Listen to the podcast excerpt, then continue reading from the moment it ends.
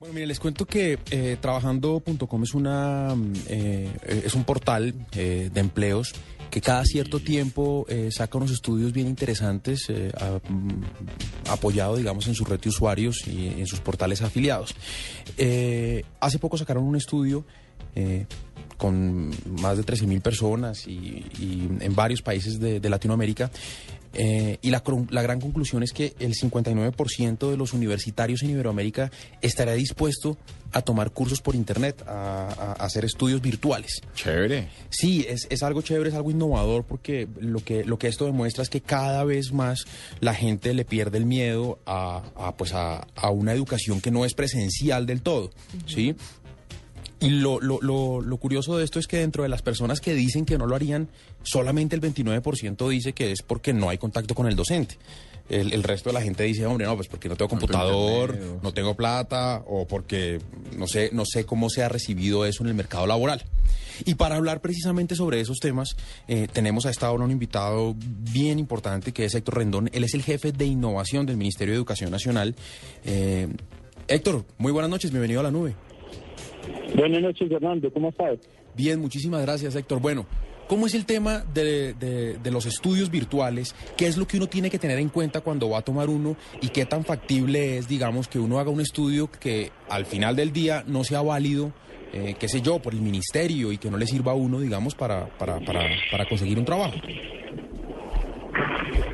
Sí, la, la, la pregunta es muy sea, eh, primero, usted está hablando de una cosa muy importante, es la gente todavía no tiene mucha confianza en lo virtual en si lo virtual tiene la calidad suficiente como lo tiene la presencial.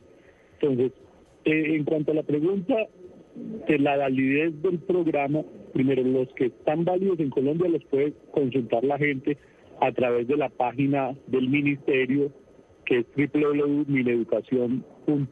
www.mineducacion.gov.co slash SNIES, S-N-I-E-S, y ahí pueden buscar cualquier programa virtual o programa presencial y ver si tiene registro calificado. Regálanos otra vez la dirección, la URL. la URL es eh, la, la dirección del ministerio www.mineducacion.gov.co slash SNIES, S-N-I-E-S, o sea, Sistema Nacional de, de Información de Educación Superior, S-N-I-E-S. En el SNIES puede uno encontrar todos los programas, no solamente presenciales, sino virtuales o a distancia, que están aprobados por el ministerio en Colombia. Como jefe de innovación del Ministerio de Educación, le tengo una pregunta. Yo siempre tengo un hijo de cinco años y siempre me he preguntado cómo va a estudiar él. ¿Será que tratar de prepagar la universidad es un craso error cuando en teoría él podría estudiar, no sé, inge- para no ir ni siquiera por fuera de Colombia, materias de matemáticas en los Andes, de antropología en la Nacional, etcétera, en función de la innovación educativa? Pues mire, yo creo que eh, yo creo que esto va hacia allá. Eh, incluso perdí la ya un tema más recomendado que el mismo virtual es uno que llamamos el blended. El blended es el mezclado, es decir, virtual más presencial. Aunque yo soy el jefe de innovación educativa del ministerio y una de las estrategias de nosotros, por supuesto, es impulsar la educación virtual, porque es la forma como el país puede llegar a cubrir, a tener la cobertura, necesaria para este país, porque presencialmente pues no tenemos todos los cupos disponibles en la universidad. En el sistema blended mezclado tiene unas ventajas de ambos sistemas, del presencial y del virtual. El presencial, ¿qué ventajas tiene que las puede cualquiera de nosotros que hemos estudiado en la universidad? Usted hace amigos, usted se forma, usted tiene una disciplina porque va al salón de clase y profesor le va a preguntar y a usted le da pena porque los compañeros lo conocen y, y tiene que responder, entonces usted casi que se vuelve un reto el estudiar. El virtual, ¿qué ventaja tiene? Pues que usted lo puede hacer a la hora que quiera, desde donde quiera, en donde esté, en cualquier parte, por la ubicuidad. ¿Cuál es la desventaja del virtual?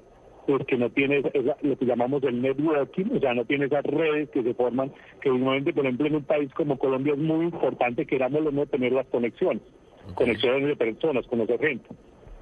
¿Cuál es la desventaja del presencial? La desventaja del presencial es precisamente que, que pues, tú tienes que asistir a una clase a la hora que si, si tienes un trabajo o, o trabajas pues no lo puedes hacer y que es más costoso. Entonces, el, el blended, o sea, el mezclado tiene la ventaja de los dos. Normalmente la gente asiste una vez a la semana o a cada 15 días a clase en, horarios nocturnos o fines de semana y el resto lo hace virtual. Entonces, con eso tiene la ventaja de los dos sistemas, del presencial y del virtual. Y yo creo que el sistema educativo, no solamente en Colombia, sino mundial, la tendencia es allá. Si me estás preguntando, pues a un largo plazo, me preguntas por tu hijo de cinco años. Héctor, yo quisiera saber si hay una carrera avalada por ustedes eh, virtual eh, y uno aplica para un trabajo, pero le dicen que no, porque es que para ellos no es válido eh, ese curso virtual, esa especialización virtual que hizo. Yo puedo emprender acciones legales contra una empresa que no me acepte mi, mi cartón por haber, por haber hecho el curso virtual o, o, cómo se maneja, o yo tengo que resignarme a que el país ya se mueva, ya muchas empresas entiendan pues que la educación virtual también es válida y que mi, mi, mi, mi experiencia y mi estudio vale. Yo, yo, no sé la verdad desde el punto de vista legal, no soy abogado, entonces estudiado algo de eso, hasta dónde puede uno demandar la empresa. La verdad lo que garantiza el ministerio al darle un registro calificado a un programa virtual es que ha sido asesorado, acompañado y revisado todos los pares del ministerio y aprobado en su equivalencia a un programa presencial. De ahí a que, a que la empresa te acepte o no te acepte, pues es como cuando tú llegas de una universidad X y llegas de otra universidad. A, la empresa le gusta más la universidad, no sé, no quiero decir nombre, pero la, la privada, no sé, o la pública X, y entonces al otro pobre que viene por ahí de una ciudad pequeña o no sé, eh, no lo acepta. Eso, eso, yo no, pues hasta ahora no sé que yo que uno pueda mandar la empresa por eso. Claro. O sea, eso es, es definición de la, de la empresa misma. Una, una forma, Héctor, de uno pues eh, encontrar cuáles son, eh, digamos, los cursos que, que, puede uno tomar y que son, entre comillas, seguros, pues es aquí en la página del Ministerio de Educación. Pero cuando uno empieza a navegar y a buscar diferentes cursos, incluso en otros países, ¿Cuáles son las recomendaciones que usted hace y cuáles son las cosas que usted cree que uno como eh, potencial estudiante debe revisar en esos cursos, no sé si en el pensum o en las certificaciones, para asegurarse de que le están dando una, una, una educación eh, válida y fuerte y, robusta y no que pues termina siendo un curso cualquiera? Sí, mire, ahorita pues el, sistema de acreditación de la educación superior pues ya no es una cosa solamente en Colombia, sino que es a nivel mundial. Normalmente usted hace un, en unos países, unas universidades están homologadas a nivel mundial y se trae trae el, diploma de esa universidad y aquí se lo homologan sin problema porque viene de una universidad acreditada. Hay un sistema internacional de acreditación de universidades, no tengo en, este momento la dirección ni el nombre completo, donde aparecen las universidades acreditadas de cada país y eso, la verdad, cuando usted trae un diploma de esa universidad acreditada, a que se lo homologuen en el ministerio, pues es mucho más fácil que si lo trae de una universidad que no está acreditada. Y otra cosa es que también en el país, en cada país, los ministerios normalmente informan cuáles son los programas que están acreditados. Le cuento, por ejemplo, alguien conocido me hizo una consulta que quería hacer un diplomado, un diplomado no, una maestría virtual en España. Le dije, pues dame el nombre, yo averiguo. Claro, averigué pobre muchacho yo iba a pagar 8 mil dólares, no había tenido forma de averiguar. Cuando yo le averigué, pues el, el programa no era homologable en Colombia porque la universidad no era acreditada ni el programa parecía acreditado. lo importante es buscar en Internet, que todos tenemos acceso pues, a las diferentes páginas de los ministerios de los diferentes países, a ver cuáles son las universidades acreditadas y dentro de la universidad acreditada ver si ese programa sí está acreditable, o sea, si está acreditado.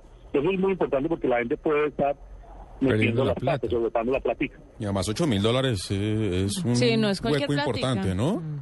No, no, es importante, pero la gente por tener el diploma de España le parece muy bueno, entonces van y lo gastan allá y pues colega, la, el muchacho tuvo la oportunidad que yo pues era conocido mío, pero también pueden averiguar en el ministerio, o sea, al ministerio pues si, le hacen la consulta al ministerio también le puede decir, pero lo más fácil, para tampoco llenarnos de consulta en el ministerio, lo más fácil es mirar las páginas de los ministerios de educación de cada país correspondiente, mirar que la universidad o el programa sí esté acreditado. Si está acreditado, seguramente no va a tener problema para que tenga su homologación en Colombia y por ende sea válido. Bueno, pues es Héctor Rendón, jefe de innovación del Ministerio de Educación Nacional, hablando sobre los estudios virtuales y sobre la tendencia que hay de parte de los estudiantes de cada vez eh, acceder más a esta clase de cursos. Héctor, muchas gracias por haber estado con nosotros en la nube.